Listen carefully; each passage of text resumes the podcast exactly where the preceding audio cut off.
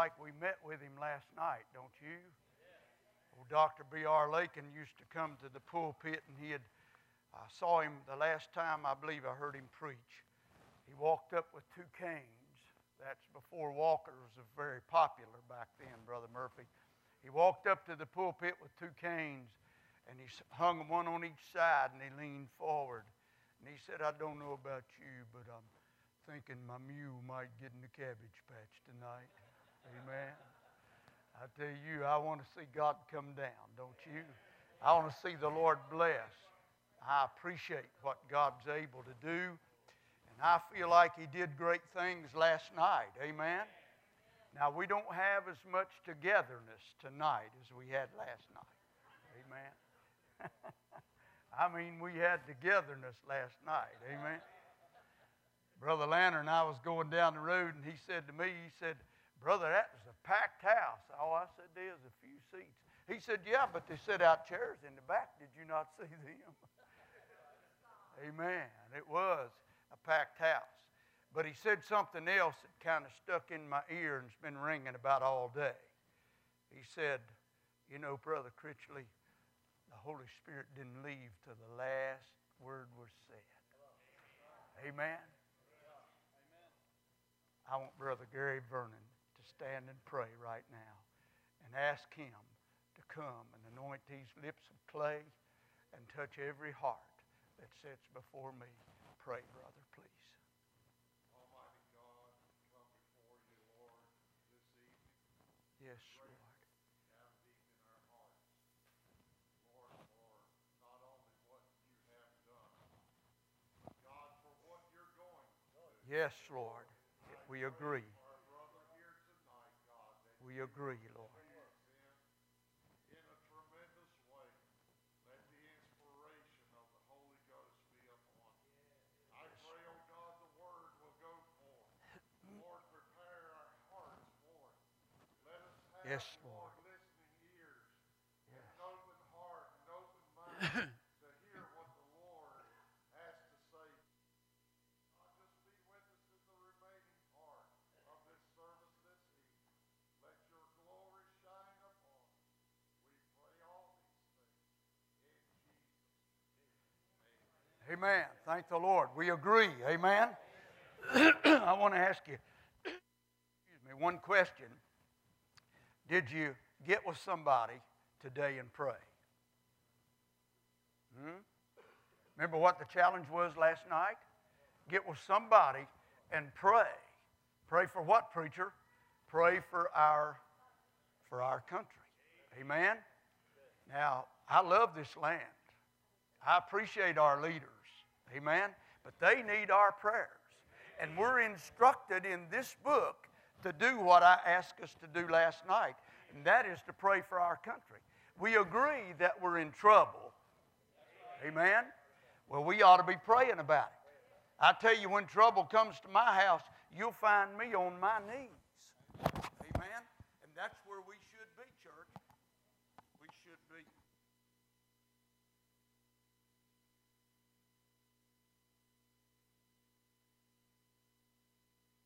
I went to put my hand in my pocket.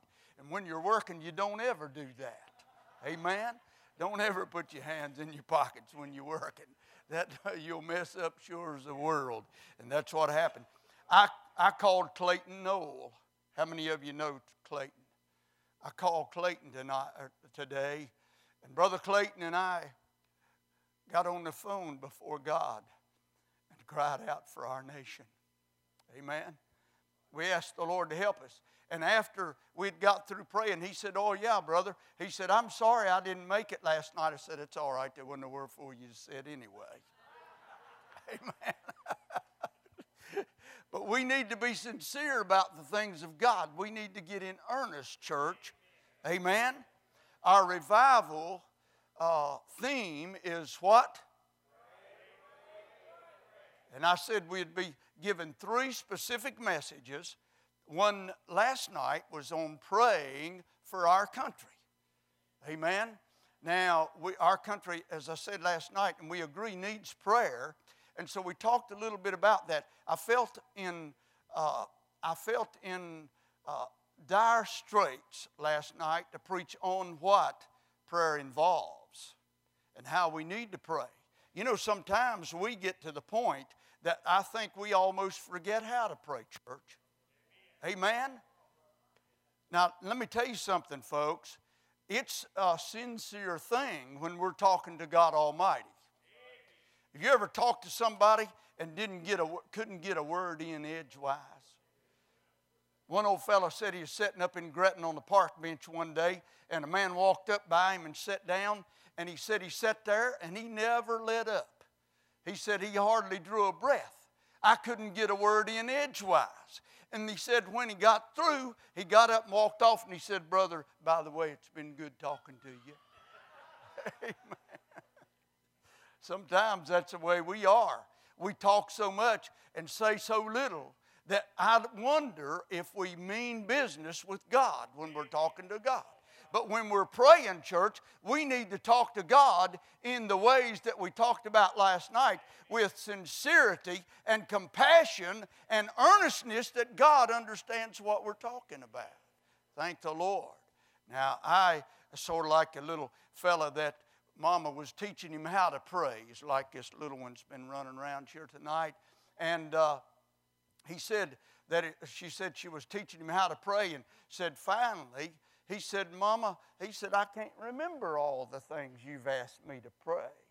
And she said well let me write it down. So she wrote it on a piece of cardboard and she said now you read it until you learn it. Well after a while he got tired of reading it and it seemed like he hadn't learned it. So he he stuck it up on the head of the bed and he went laid down on his pillow and snuggled in real tight, and he said, There it is, Lord. That's about the way we pray sometimes, isn't it? Amen. There it is, Lord. And so we don't give God the honor that we should give Him in prayer. I want to talk to you this evening about the second prayer that I think is needed desperately in our land today, and that is a prayer for the church. Amen we need prayer in the church. We've gotten so, can I come down there to where y'all are? I want to get amongst you anyway. Amen.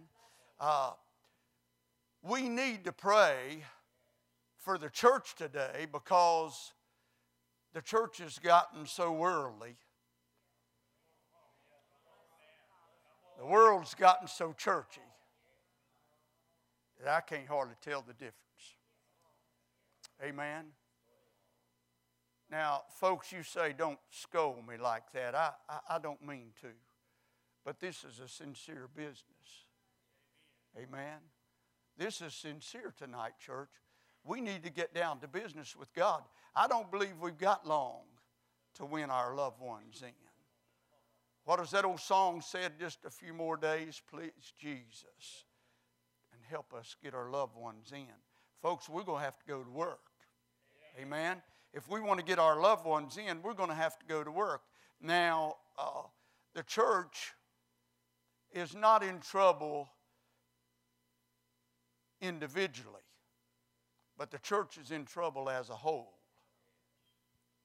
When I'm talking about individually, I'm talking about the fact that the church has had problems all down through the ages.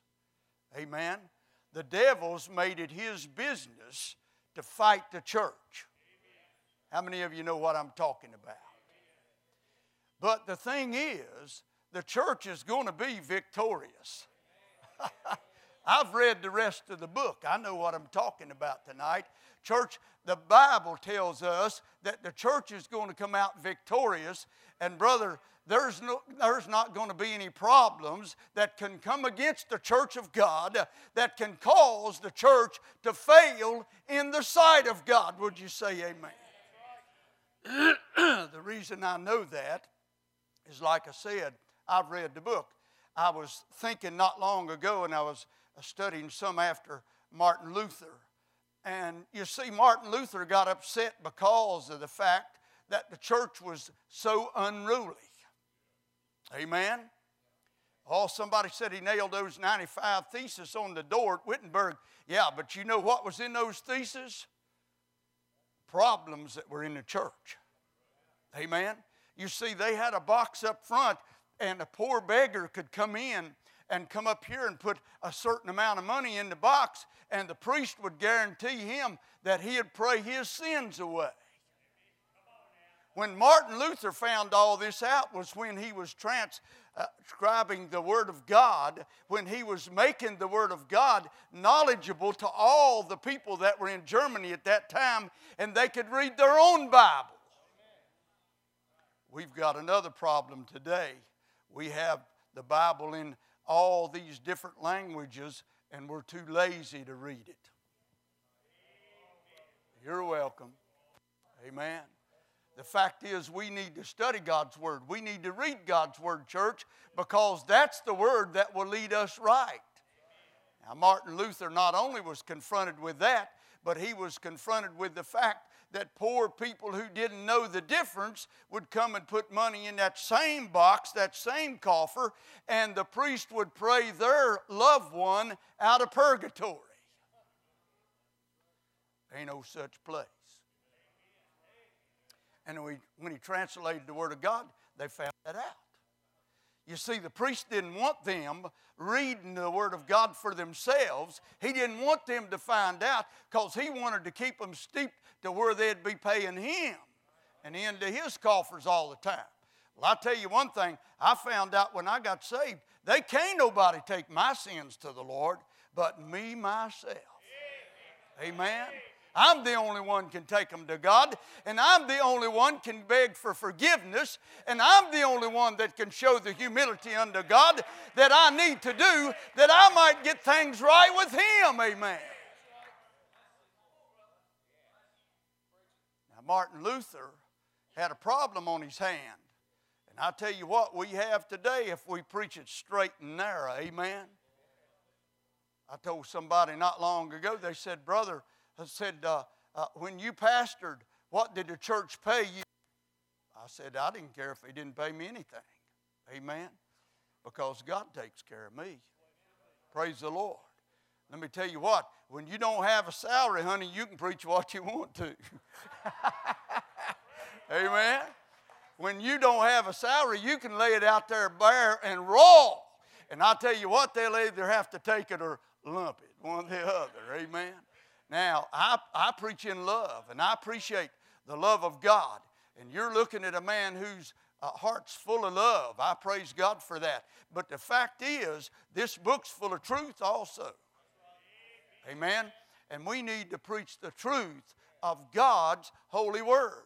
And that's what Martin Luther got in so much trouble for. Did you know he had to go into hiding to keep from being killed? Hmm? Oh, I read that somewhere in this book about another preacher, didn't you? Amen. And it's liable to come that way before we leave this place. Amen. Oh, I tell you one thing, but I'm not afraid. Are you? Thank the Lord. Brother, I tell you one thing, I'd rather preach the word and preach it straight and narrow than anything else. I, am sort of like old Billy Kelly down in North Carolina. He said somebody called him narrow minded one day. Brother Billy said, I hope I do get narrow minded. I hope I get so narrow minded that a mosquito can sit on the end of my nose and kick both eyeballs out at one time. Amen. That's narrow minded, isn't it? But if we'll get narrow in the Word of God, church, we'll find out some things. Now, I talked to you about prayer. Let's read the text, if you will, please. I've asked uh, brother to put it up on the bullet or up on the board. Yeah, he's got it up there. Pray with what? Without ceasing. And he said, In everything, give thanks. You remember what we talked about last night, don't you? He said, In everything, give thanks, for this is the will of the Lord in Christ Jesus concerning who? Point at your neighbor and say, You. this is the will of the Lord in Christ Jesus concerning you. Amen. Amen. That's what God wants us to do. Lord, I'm so grateful tonight that we have the privilege to know Him through the word of prayer and through His precious word, this book. Now, I want to talk to you a few uh, uh, a few minutes tonight concerning about three or four things concerning the church that we need to talk about. When I talk about prayer for the church, I think first of all of Paul the apostle's concern for the church. Paul the apostle loved the church. Amen. He helped establish the church of the Lord Jesus Christ. And he loved the church of God. And so, therefore, Paul had some great things to say to the church. I want you to turn with me to the book of Colossia, chapter number one in your Bibles. In Colossia, chapter number one, the Bible tells us quite a bit in a few short verses about what a church ought to be. And Paul, you say, but, but Paul, he got them started. No, he didn't. Mm-mm. Paul never actually never really visited the church of Colossia.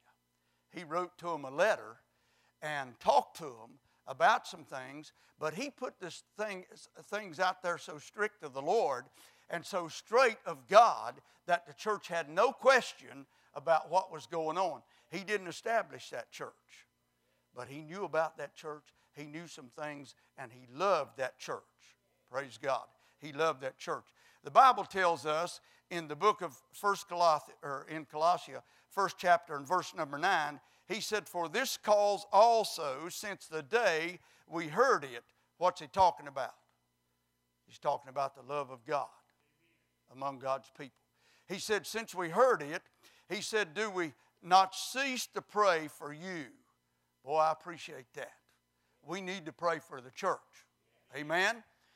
if we pray for the church, then God will bless the church. And if a church is blessed, it'll bless our homes, it'll bless our country, and we'll have things better in this land. Now, Donald Trump said that he's going to make America great again. The only way you're going to do that, President, Mr. President, is through this word.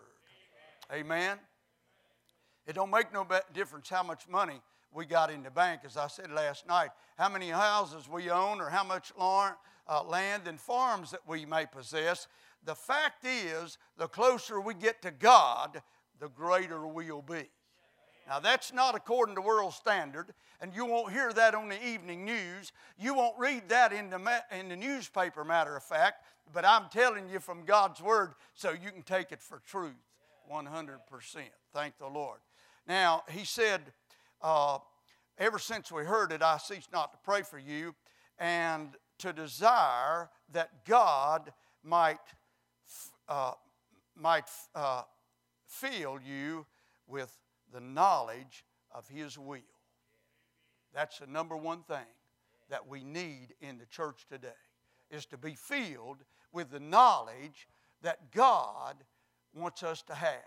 Now, if you're writing down points on the message tonight, you need to write down that we may know what to do. Amen. He filled us with the knowledge, Brother Vernon, that we might be able to know what to do. How many of you have been to the place you didn't know what to do? Hmm? Come on, the rest of you raise your hand, quit lying like that. I've seen people wringing their hands because they didn't know what to do. I walked into a home. I was in a home, called to a home some time ago, and the lady of the house, when I walked in, she said, Oh, preacher, I'm so glad you're here. I'm so glad you're here. And she was walking the floor back and forth, just slinging her arms. And uh, I said, What's going wrong? And she said, and when she told me the sad news, she told me, she said, Our, our daughter's pregnant, preacher our daughter's pregnant. And uh, I didn't say a word. I just kind of looked down at the floor and then I looked back up at her and she said, Did you know? I said, Yes, ma'am. Already knew. When did you know? I said, Well, when I was working next to y'all's house uh, a few weeks ago, I saw her out walking of evening. I knew what was wrong. I could see the contour of her physical body. I could tell what was wrong. But she was living in her house and didn't know what was wrong. You see, God wants us to know. Amen. If we'll read His Word, if we'll stay close together, not only will He help the church, but He'll help our homes and we'll know what's going on. in a little while, her husband came in. When he walked in the door, he looked at me straight across. He said, Preacher, what in the world are you doing here? And I didn't say a word. she run grabbed her husband, put her arms around him, and she said, Our daughter's pregnant. He fell to the floor, I mean, just almost passed out. He was in terrible shape over the situation. And then he began to question me and ask me, and she told him, said, Preacher, I already knew. You see, God tells us some things if we'll stay in this book. Amen. God tells us some things if we'll stay close together in the church. If we'll get where we ought to be with God. If we'll expect God to give us the knowledge, He'll give it to us. Amen. Now, I just gave you one uh, slight example there. I don't mean to embarrass any, anybody, but let me tell you something. There's people in the church today, young people in the church, that are out of school, delinquent. There are people in the church that's in prison. There's people out of the church that's in crack houses that she just mentioned a while ago. God said in His Word that we need the knowledge that He gives us, and that's what Paul was talking about here to the church. He said, My prayer is for you. Now, this was a glorious church. This was a church that was above average as far as I'm concerned if you study God's Word. And we've got a lot of churches like that today. But, folks, I'm trying to tell you this evening here that we need to learn what to do. Amen. Amen. Now, if you don't know what to do, you get in the book and get on your knees before God and pray, pray, pray, and God will teach us what to do, church. And if we get the church knowing what to do, then we'll have something that the world will want to know about, and the community will come in to see what's happening in the church. Somebody help me preach tonight.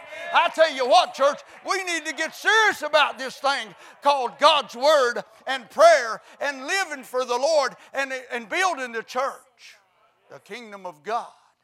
Folks, we need to get serious about this thing. I want to know what to do, don't you? Amen. Amen. I've, I've built houses all over the country. I, have built a few churches, helped build some. And I tell you what, I ain't never walked out on a job and turned around and looked over a piece of property and said, Well, Lord, I wonder what to do. Amen. I've never had that problem. I can walk out yonder on a piece of property. I've bought lots and, and, and walked out there, uh, drove my car up beside or my truck up beside them, and got out and walked down across those lots. And Brother Moser, within a few minutes, I could tell you what this house is going to look like. I could tell you how that one will come out of the ground. And I can tell you that one down yonder will have a basement that'll walk out on the backside. I can tell you that the hill rises a little bit too much over there. And this one's just going to have a crawl space under it. I can tell you what to do when you go talk to me about building something. I want to tell you something else. I've studied this book enough. I'm not an engineer or an architect, but I know how to build. I've studied this book enough that I know how to build a church. Amen. Thank God. I know how to build a church. Brother Buster, it takes study, it takes prayer, it takes the Word of God, it takes the Holy Spirit of God. Let me tell you something. It's by the Spirit of God that we do, not by power nor by might. Amen. It's not that way. It's the Spirit of God that helps us to do the things that we need to do. Glory to God. I want to know what to do, don't you? Thank the Lord. If you do, study the book. You can find out. It's not closed to anybody. And then the second thing I want to talk to us about this evening, we need to know how to think. you know, there's a problem in our world with thinking today. People are thinking backwards about some things.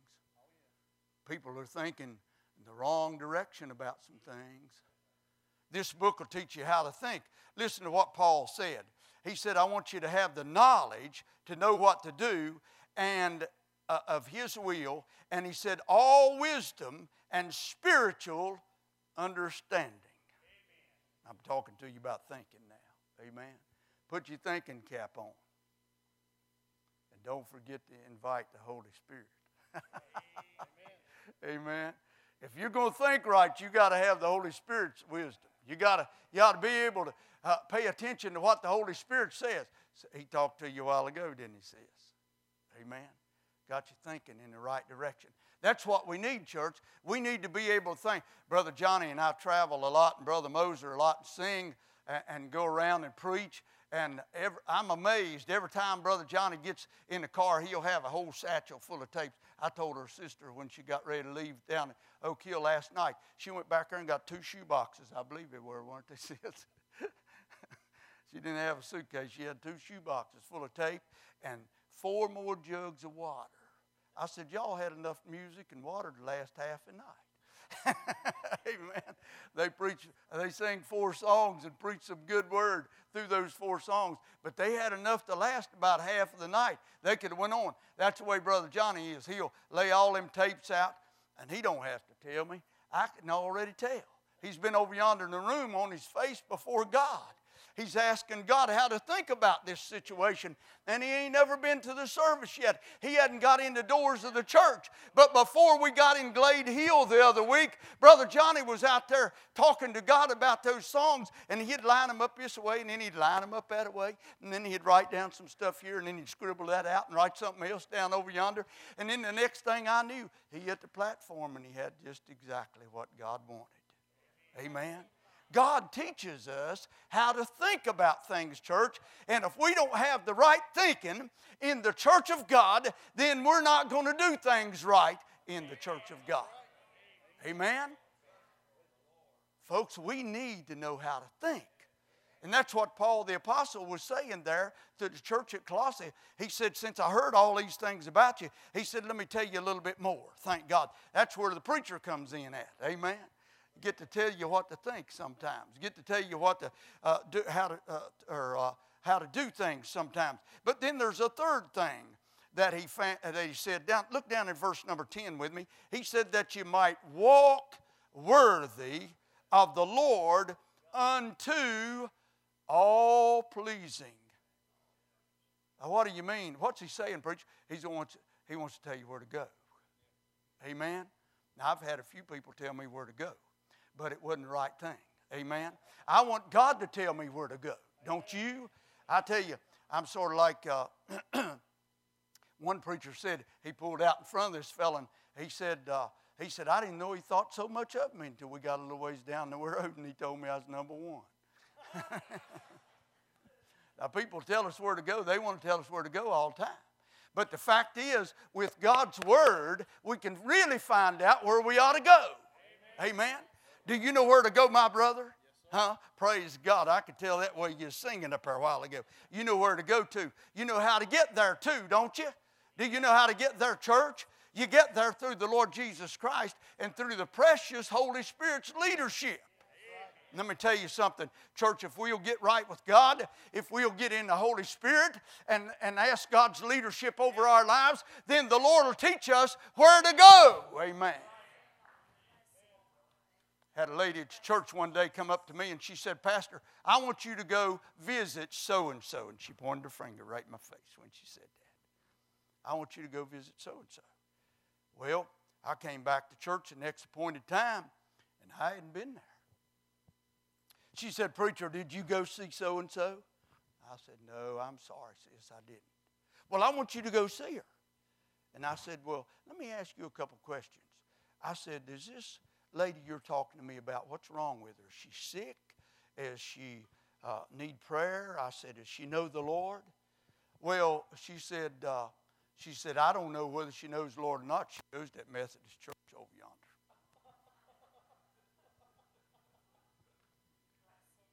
you see, we need to know where to go. Amen. So I went to visit her that week. I was curious at that time. I got over there and visited with his sister. I mean, we had a hallelujah time. Amen. She knew where to go too. Amen. She knew all about the things of God. She knew the Spirit of the Lord. She come when I come away from there, brother. I tell you, I was on shouting ground. I was I was thanking God that she sent me over there, even though I thought it was a dud trip to begin with. But I was glad she sent me over. The Lord led me to go, and after I come back the next Sunday when I walked in church, she said, "Preacher, did you go see her?" I said, Yes, ma'am, I did. she stood there and looked at me a minute. She said, Did she get saved, preacher?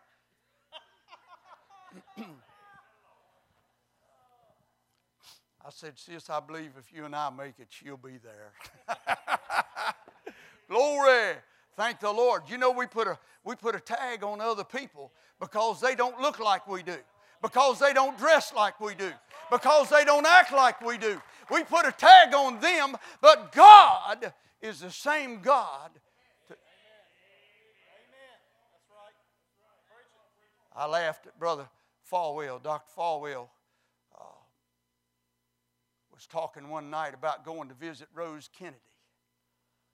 And everybody said, Ain't that a Catholic family? Dr. Falwell said, I tell you one thing, Rose is saved. Amen. Rose is saved. Thank God. Now, let me tell you something, folks. We've sorted out people long enough. My book tells me that God will do that. Amen. That's not my job. And that's not your job. Matter of fact, he talked to a well known preacher. If you'll look over there in the Gospel of Peter, amen, he talked to him and he told him, I'll take care of that. Peter stood up like some of us. He wanted to take on that task. He wanted to talk about all of that stuff that needed to be done. He said, What about this one, Lord? He said, You leave that to me. amen. The fact is, folks, if we'll let God take care of the situation, God will take care of it. How many of you? I didn't hear you. How many of you believe that? Amen. Amen. Amen. Now, I'm glad you agree with me thus far because I got about four or five more things I want to show you that Paul talked to about this church that was so on fire for God. If you'll look over in the latter part of that chapter there, Paul began to talk in verse number uh, in verse number 10 later on down after he ended that phrase and he said, I want you to be Mark this number one fruitful. Amen. As Christians, we need to be what, church? You didn't know you was going to preach part of my message, did you? Amen. He wants us to be fruitful. Now, folks, let me tell you something. If we're going to be fruitful, we've got to be able to be close enough to God and have enough of the Spirit about us of God that people will want what we have. Amen. Amen. you can't get mad and, and cuss and throw a fit and get out yonder and be bad to your neighbor and all that stuff and then expect God to send you into somebody's house. I had a group of the men at church. We had visitation, and, and I had a group of the men at church, and I used to keep a little file cabinet when I was pastoring, and uh, I uh, keep, kept names in that file cabinet. And if you visited our church, I guarantee you, you'd get a visit from us in a day or two. Huh? Come on, church. If they care enough about us to come to visit us, to see what's happening, we ought to care enough about them to go visit them and thank them for coming. Amen. We ought to thank them for coming. We ought to visit them. I had a little file cabinet and I was passing out cards. I had sending them in out two by two. We did it every Monday night. And uh, because that's when it was fresh on people's mind, they'd just been there on Sunday. And we visited them on Monday night. We didn't let no grass grow under the fence before we went to see about them. We got out there, Brother Gary, and I was passing those cards out. One, one fella, all of them was going out the door, two by two. And the one I'd give the card uh, a good while ago was still standing there. So after a while, I walked over to him and I said, Brother, is there a problem? He said, Yeah. He said, There really is, Pastor. This card you give me right here. He said, Me and this fella had a little altercation some time ago. I'd rather you send somebody else. I said, Give me the card. I'll go see him. And I led him to Jesus that night. I led him to the Lord. Folks, what I'm talking about is that we need to be fruitful. And if we're going to be fruitful, we not, uh, he didn't tell us to be a fruit inspector either. Amen. He said, Oh, I've heard people talk about that. He gives us the right to be a fruit inspector. Let me tell you something. He didn't give you the right to blab it all over town. Man, I done got to preaching hard now, ain't I? Almost no amens.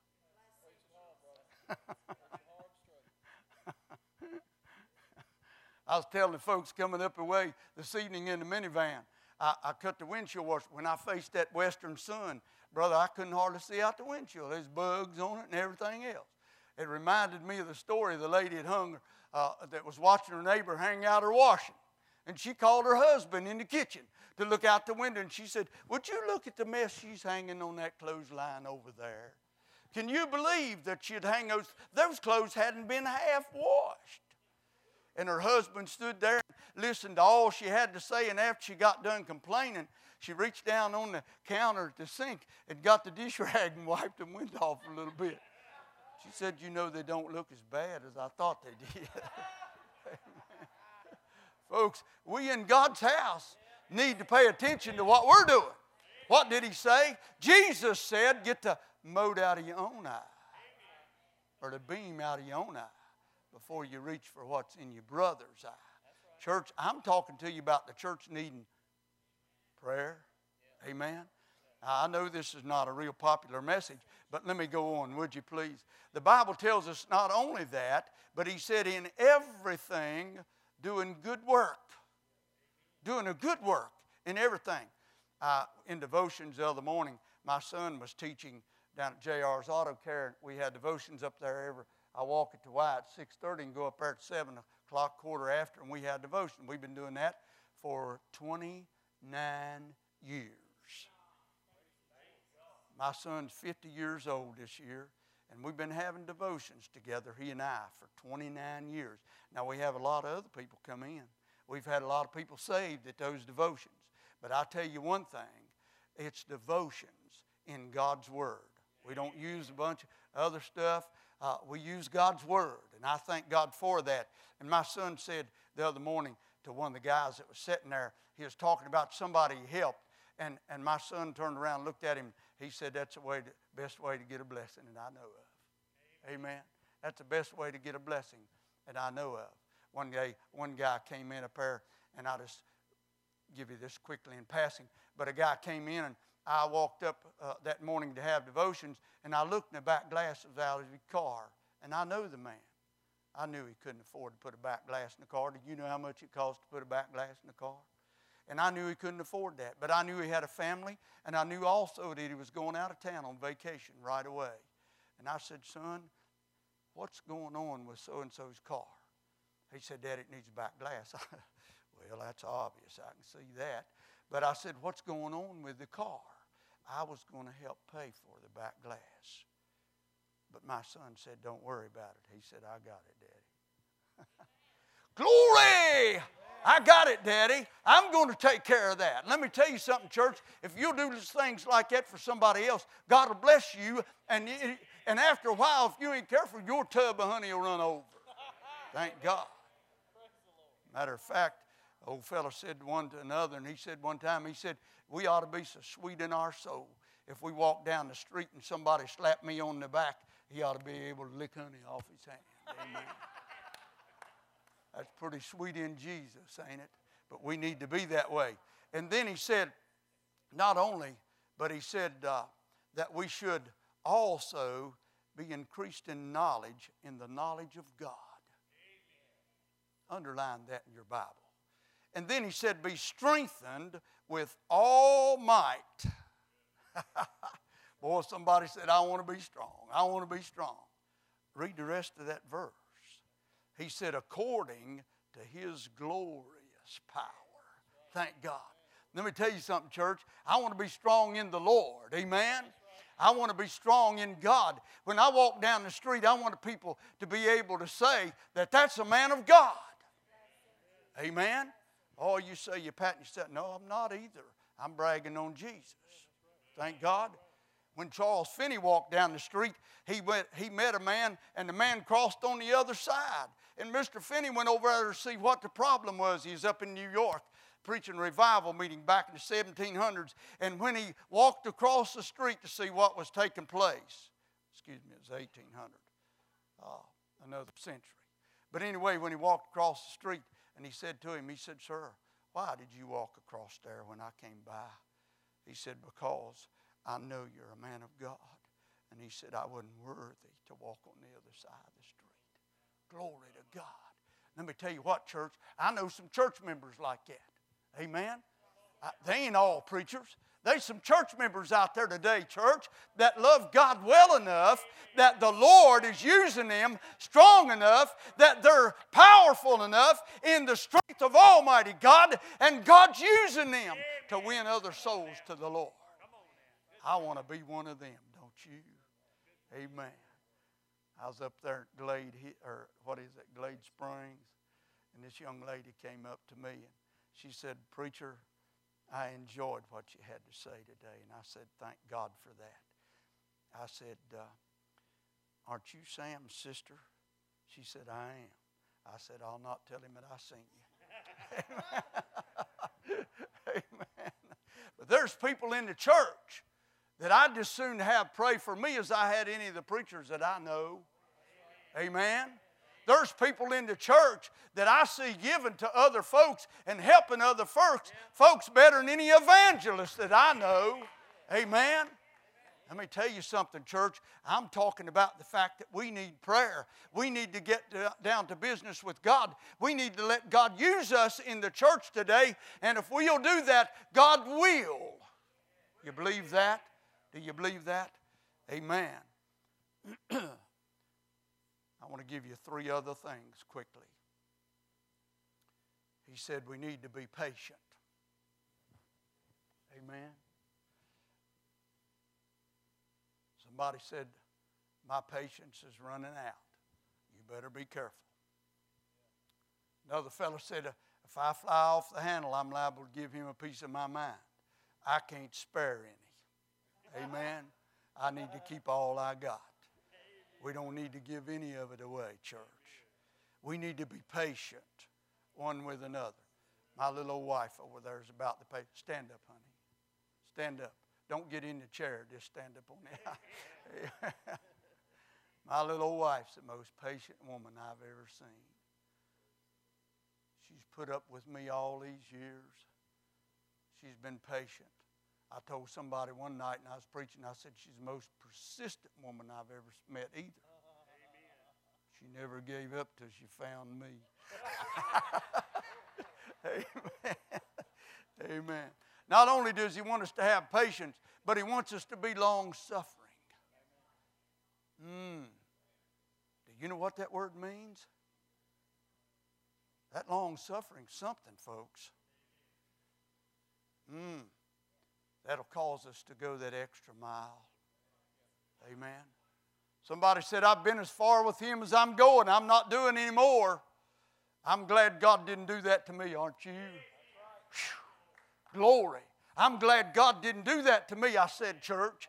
He hung with me. He stuck in there. He kept pulling and prodding on me. He kept working on me when I wasn't fit for nothing, uh, when I was down in a ditch uh, and I didn't know how to get out on my own and didn't want to. He pulled me out, Brother Mike, anyway.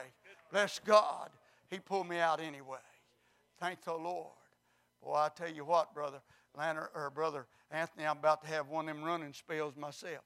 If I, if I start, will you stop me? Because I really ain't able to do all this. Thank the Lord. Not only does He want us to be long suffering, what's that other word, church? Be joyful. Joyfulness. With joyfulness. Say that with me, church. With, no, wait a minute. Say it again. You're not smiling. I want to see some teeth. I want to see some teeth when you're saying that. Joyfulness. With joyfulness. Thank the Lord. You know, that's what the church is all about. If a church hadn't had no joy, I'd never stayed this long. I can tell you that. Brother, there's the world's offering joy on every hand. They're calling it joy, but it's just happiness for a few minutes. But I tell you one thing joy is unspeakable and it's full of glory and it lasts forever. Amen. Thank the Lord. It never ends. I'm joyful in my heart because of what God's done for me. He helped me when I couldn't help myself. And Brother Buster, I ain't never got over it yet. Actually, I'm not looking for a place to get over it either. Amen. Now, if you look down in verse 13, there's one last thing I want you to look at. that Paul wrote to the church. He said, Whom hath delivered us, talking about the goodness of God, that changed us from darkness into light. He said, Whom hath delivered us from the power of darkness and translated us into his light, the kingdom of the saints of God. Boy, I tell you what, I'm glad to be, I said last night, one of his little old young'uns, I'm glad I'm in this family. Amen. Amen. Brother Ken, this, my family means a lot to me. I've watched three of my siblings younger than I go out into eternity, going home to heaven to be with the Lord. Matter of fact, I preached my sister's funeral.